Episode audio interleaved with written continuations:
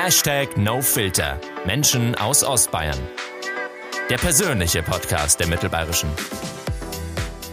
Liebe Zuhörer, ich bin fast ein bisschen froh, dass wir dieses Interview in einem Audioformat führen.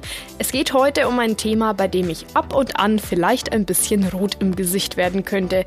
Es geht um das Liebesleben der Regensburger. Let's talk about sex. So lautet das Motto heute im Podcast Hashtag NoFilter. Schön, dass Sie mit dabei sind. Mein Name ist Evi Reiter. Bei mir ist eine Sexualberaterin aus Regensburg, Sarah Nerb. Herzlich willkommen. Hallo Effi. Sehr schön, dass du heute da bist. Wir wollen dich zunächst ein bisschen vorstellen in einem kleinen Steckbrief. Sarah Nerb ist in Mittelfranken geboren. Hauptberuflich ist sie Pressesprecherin bei einer großen Hilfsorganisation. Sie ist verheiratet und hat zwei Kinder.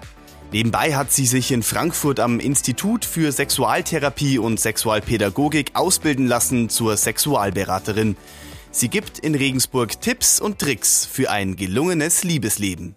Sarah, wie bist du dazu gekommen, dass du Sexualtherapeutin wirst? Hm. Ja, es liegt in, also nicht direkt auf der Hand, gell, weil ich ja eigentlich ganz was anderes mache, aber irgendwie war es schon immer so der Wunsch, das zu begründen, was ich so anderen Menschen in Gesprächen, in Zwischengesprächen mitteile. Und zwar war das eigentlich schon immer so, dass meine Freunde mir ihre Problemchen erzählt haben, also Beziehungsprobleme oder sexueller Natur oder ich war da relativ offen in der Kommunikation und irgendwie gab es dann einen Schlüsselmoment bei einer Hochzeit von Freunden, da hat sich ein Kumpel neben mich gesetzt und den hatte ich eigentlich den ganzen Abend so ein bisschen coachingmäßig unter meinen Fittichen und dann dachte ich mir, ich erzähle ihm jetzt einfach immer irgendwas, wo ich glaube, das stimmt, aber mhm. eigentlich sollte ich es mal tatsächlich Fund, also ähm, sollte ich es mal tatsächlich begründen, warum mhm. und weshalb. Und dann dachte ich mir, so eine Zusatzausbildung schadet ja nicht. Du sprichst die Ausbildung an. Du wurdest dann in Frankfurt ausgebildet. Was lernt man dort? Ja, es ist ein ganz weites Feld, die Sexualberatung. Also da fängt es tatsächlich an von so einer Paarberatung, wo Menschen einfach schon ganz lange Jahre zusammen sind und vielleicht die Lust ein bisschen verloren gegangen ist, über Menschen, die einen Fetisch haben und den sich nicht trauen auszuleben. Also ich sage da jetzt mal ein ganz einfaches Beispiel, ein Mann, der gern Frauenkleidung trägt und sich damit einfach nicht wohlfühlt in der Öffentlichkeit, ist ja auch manchmal verständlich. Und solche Themen lernt man dann, wie man den Leuten helfen kann. Mhm. Was ist für dich das Spannende daran?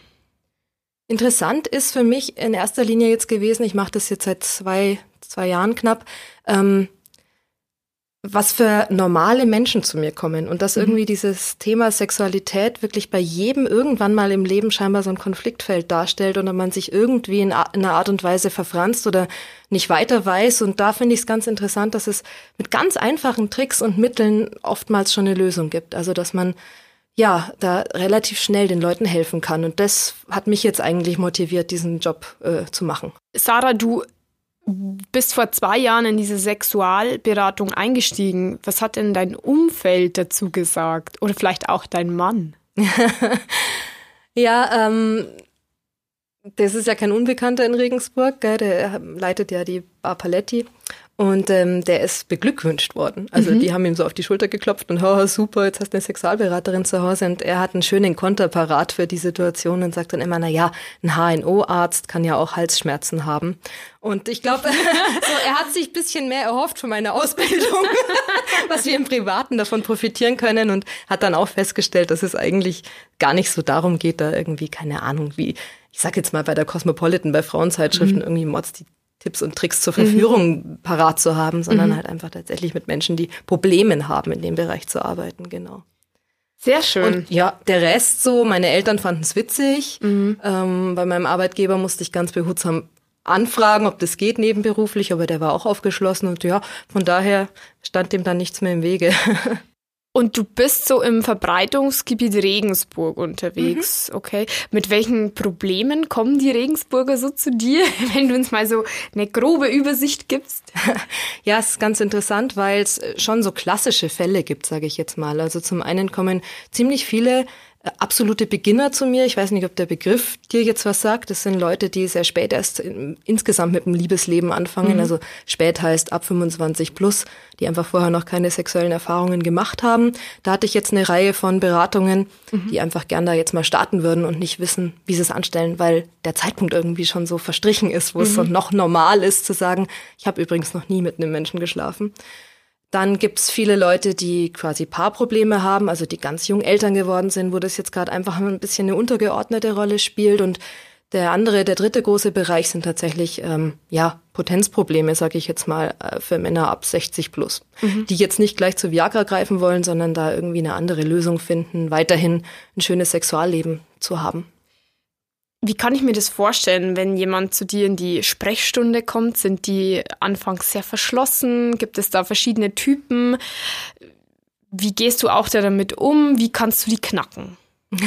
Ich glaube, ähm, der Leidensdruck ist ziemlich groß, bevor jemand zu mir kommt. Also man geht da jetzt nicht irgendwie mal hin, weil man sich, äh, keine Ahnung, wie beim Friseur mal eine neue Frisur überlegt, sondern man möchte ja tatsächlich über Probleme von sich aus sprechen und dementsprechend muss ich gar nicht so viel knacken, sondern ich gehe da behutsam ran. Wir machen erstmal so einen Anamnesebogen und, und reden über die Kindheit, die Jugend, die ersten Erfahrungen, ähm, vielleicht auch wie zu Hause im Elternhaus mit Sexualität umgegangen worden ist und tasten uns dann so langsam, also wir kreisen das Problem ein und mhm. das kommt dann eigentlich von ganz alleine. Machst du dann Übungen mit den mit den Betroffenen oder geht es hauptsächlich über Gespräche? Hm, also es ist unterschiedlich, je nachdem, wie die Situation gewichtet ist oder wie häufig der Klient, sag ich mal, zu mir kommt. Es gibt natürlich gute Übungen, gerade bei so zum Beispiel äh, vorzeitigem Samenerguss. Ich habe dann da tatsächlich Modelle mhm. und an der, also anhand der Modelle zeige ich dann, was sie vielleicht für Übungen machen können, dass das mhm. äh, unterbunden wird. Und ja, also am, am Körper jetzt direkt, wir bleiben bekleidet, sage ich jetzt mal so allgemein. Ja, ja. Wie bist du vielleicht auch zu dem Schritt gekommen, dass du so offen über dieses Thema sprichst? Ähm, war das dir angeboren? Bist du schon immer so ein offener Mensch gewesen? Du hast ja vorher erzählt, wie du dazu gekommen bist, Sexualberaterin zu werden. Aber wie, wie warst du da vielleicht auch in deiner Jugend unterwegs? Hm. Ähm, also ich glaube zum einen, ähm, ich wollte ja immer Journalistin werden und dieses Fragestellen und Leuten zuhören, das liegt mir. Das kommt dann gut an, gerade in der Beratung. Und zum anderen habe ich von zu Hause einfach auch einen sehr guten und lockeren Umgang mit, mit dem eigenen Körper und mit der Sexualität mitbekommen. Bei mhm. uns war das nie Tabuthema. Ich durfte immer alles fragen und wissen. Das war irgendwie selbstverständlich und immer fand ich so diese Sachen besonders reizvoll. Also wenn man sich klassisch dran erinnert, so mit 11, 12, 13 die erste Bravo in der Hand war der Dr. Sommer immer so die erste Seite, die ich aufschlage. Mhm. Bin ich wahrscheinlich nicht die Einzige. Aber ich dachte mir immer, die Antworten sind eigentlich das Tollere als die Frage. Ja, Und ja genau so. Aber ich höre so auch ein bisschen raus, dass es vielleicht nicht schlecht ist, mit dem Thema Sexualität sehr früh zu starten, also drüber zu sprechen, jetzt nicht zu praktizieren, sondern zu sprechen kann viele Probleme vielleicht auch im Erwachsenenalter lösen. Oder liege ich da falsch? Ich glaube, dass du da ganz richtig liegst, weil es häufig tatsächlich so ist, dass wenn es so tabuisiert ist und man nicht weiß, an wen man sich wenden darf, wenn man nicht weiß, ob man sich mal mit einer Freundin austauschen darf über die Sache, dann ähm, wird das alles zu so einem ganz großen ähm, Problem, sage ich mhm. jetzt mal, und dann wird es auch schwierig, da dran zu kommen. Also wenn man einfach auch mal offen zugibt, dass das nicht immer eitel Sonnenschein ist oder dass man halt nicht, keine Ahnung, äh, fünfmal die Woche mit seinem Partner irgendwie äh, super ausgefüllte Sexualität hat. Mhm. Du sprichst an, dass es schon auch nach wie vor immer noch ein Tabuthema ist. Und in meiner Einleitung habe ich auch gesagt, so, hm, ich könnte rot im Gesicht werden. Es ist irgendwie schon noch so ein bisschen eine Hemmschwelle, drüber zu sprechen, obwohl ja in den Medien ganz viel über Sexualität gesprochen wird. Warum ist das immer noch so ein Tabuthema? Hm. Ja, es glaube ich gar nicht, es stellt sich glaube ich gar nicht so leicht dar, weil wie du schon sagst, die sozialen Medien ist so eine Form, wo man sehr offen irgendwie alles finden kann oder auch bei Google, da findet man ja jetzt zu jedem Thema gleich sofort eine Antwort und dieses verschriftliche über Sexualität sprechen ist was anderes, als wenn ich das jetzt face to face mit, mit Bekannten oder mit der Familie oder sowas bespreche. Und denke mal, dass dadurch, dass es halt eben gerade, wenn Probleme auftauchen, immer mit so einem Stigma belegt ist, oh mein Gott, der mhm. hat's nicht drauf oder oh, ist die frigide, weil die jetzt keine Lust hat. Mhm. Da sind wir gesellschaftlich einfach noch ein bisschen so, dass wir gleich den Stempel aufdrücken. Ja. Was würdest du da raten? Sprecht mehr über Sex, ja, also es ist natürlich irgendwie das äh, Element, was uns alle steuert oder ähm, die Triebfeder der Menschheit, sage ich jetzt mal. Und ich finde es ganz traurig, dass das tatsächlich ähm, ja so ausgeklammert ist oder auch tabuisiert wird, drüber zu reden. Mhm. Also man muss jetzt da nicht ins Detail gehen, das meine ich gar nicht, aber irgendwie auch mal zu sagen, wenn irgendwas nicht so super ist, das, das bricht einem ja keinen Zacken aus der Krone. Man redet ja auch drüber, keine Ahnung, wenn man ja im Job irgendwie keine gute Phase hat, sage ich mhm. jetzt mal. Mhm. Nein, und ich sag ganz ehrlich, in, in Westeuropa oder da, wo wir jetzt leben, sind wir ja eh gut dabei. Ja. Also es gibt ja viele, viele Länder, wo dies ähm, mit Sexualberatung und so weiter ja überhaupt nicht möglich oder denkbar wäre, mein Job. Haben Sie Fragen, Anregungen oder Wünsche? Schreiben Sie uns eine Mail podcast.mittelbayerische.de. Ich habe ein paar Statistiken vorbereitet, die ich mir äh, im Internet rausgesucht habe von verschiedenen Plattformen. Ich würde dir die Statistiken einfach mal vorlesen und du dürftest sie für uns kommentieren. Die erste lautet, Verheiratete haben durchschnittlich fünf bis achtmal im Monat Geschlechtsverkehr. Ja, traue nie einer Statistik, die du nicht selbst gefälscht hast, ja. sage ich jetzt darauf mal. ja, ich freue mich für die, wo es da genau so läuft. Ähm, also meine Beratungen zeigen mir was anderes. Also mhm. achtmal im Monat hast du gesagt? Fünf bis achtmal tatsächlich. Ja, das ist sehr häufig. Ja, also kommt ich, mir auch sehr viel vor. Ja, scheiße also. wir schon zu zweit und zweifeln auch schon dran. Ähm, ich glaube einfach, dass das auch von der Lebensphase abhängig ist. Also wenn du frisch verliebt bist, dann ist das völlig realistisch und auch wahrscheinlich eher am unteren äh, Limit angesetzt. Aber wenn du jetzt in der Lebenssituation bist, keine Ahnung, Mitte 30, drei Kinder zu Hause, der Mann arbeitet irgendwie zu anderen Uhrzeiten, dann ist das eher unrealistisch. Mhm. Mhm. Ja. Wie wirkt sich vielleicht auch ein erfülltes Sexleben auf den Erfolg aus? Also äh, Sex hat eigentlich keine Nebenwirkungen, die irgendwie schädlich sind. Außer man treibt es bisschen bunt und keine Ahnung, aber ja. das ist ja dann auch eine freiwillige Geschichte. äh, es ist eigentlich nur positiv. Also wir entspannen dadurch, wir ähm, tun etwas für unsere Gesundheit, wir können besser abschalten, wir bauen Nähe zum Partner auf. Also ich kann das jedem nur raten, gerade in Zeiten, wo es eigentlich so scheint, dass man sich keine Zeit nehmen kann, ist es total wichtig, es trotzdem irgendwie einzuräumen. Genau, und Erfolg, also du sprichst es aus, wenn man dann in der Früh eben mit einem breiten Grinsen ins Büro geht, ist es vielleicht auch schöner, als sich zu denken, oh, gestern Abend ist schon wieder nichts gelaufen. Mhm. Ja, aber man kann es nicht erzwingen und man sollte da vielleicht auch zwischendrin bisschen nachsichtig mit sich selber sein. Also ich bin da jetzt kein Verfechter dafür, noch mehr Druck aufzubauen, weil der Druck auf uns allen ja eh schon so immens ist, sondern eher auch mal, ja, es ist halt jetzt so, wie es ist und wir freuen uns drauf, wenn es wieder schöner wird. Das ist so mein Credo, auch bei Beziehungen. Guter Tipp. Ähm, nächste Statistik. 15 Minuten dauert das Liebesspiel bei 41 Prozent der Deutschen. Die Hälfte von ihnen findet, das reicht völlig aus. Ja, das kann ich so unterschreiben, denke ich, weil also es kommt jetzt drauf an, äh, wie das gewichtet wird und ich bin ja auch dafür, dass die Frau ihren Spaß hat. Die brauchen im Durchschnitt ein bisschen länger, um zum Höhepunkt zu kommen, wenn man das jetzt mal als Ziel des sexuellen Aktes irgendwie sieht. Aber ich denke, so wenn ein Paar eingespielt ist und die wissen, welche Knöpfe zu drücken sind, ist es durchaus jetzt so im Alltag ein guter Schnitt, 15 Minuten. Da kann man einiges Schönes machen. Es ist ja auch tagesformabhängig, wie man Lust hat, sich Zeit zu nehmen. Und man zündet ja auch nicht jedes Mal irgendwie Kerzen an und macht Mods die romantische Session, sondern es ist ja auch zwischendrin auch mal ein bisschen Alltagssex und der ist ja auch völlig in Ordnung. Absolut. Dritte Statistik. Im Vergleich sind die 56 bis 65-Jährigen sexuell aktiver als die 18 bis 25-Jährigen. Krass. Stimmt das?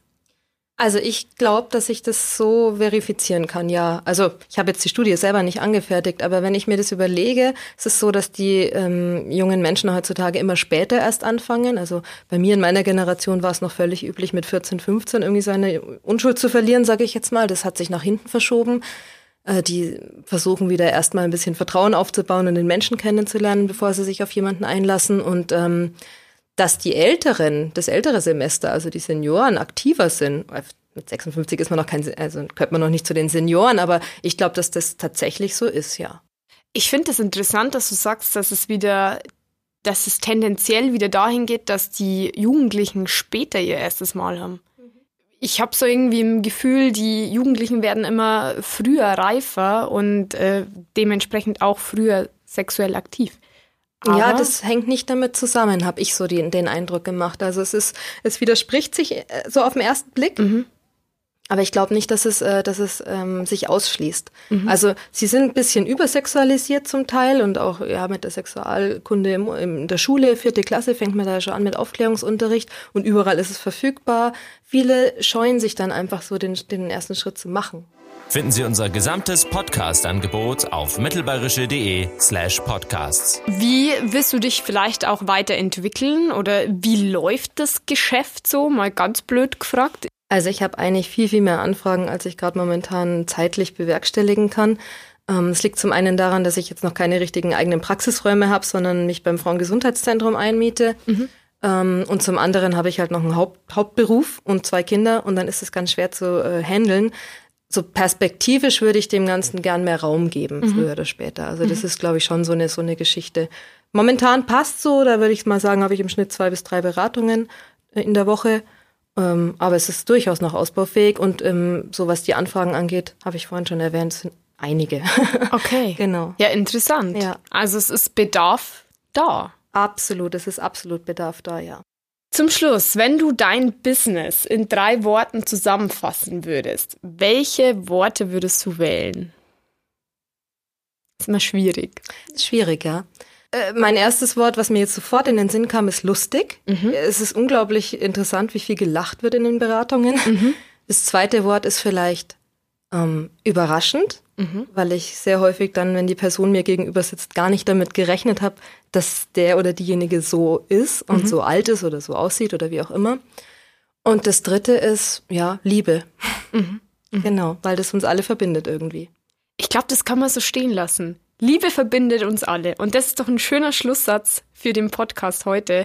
Vielen herzlichen Dank für deine Eindrücke, dass du heute unser Gast warst. Und ja, wir wünschen dir alles Gute und können, glaube ich, an unsere Zuhörer richten, seid offen, oder? Ja, wunderbar. Kann ich mich anschließen. Sehr schön, vielen Dank. Danke auch, vielen Dank. Hashtag NoFilter. Menschen aus Ostbayern. Der persönliche Podcast der Mittelbayerischen.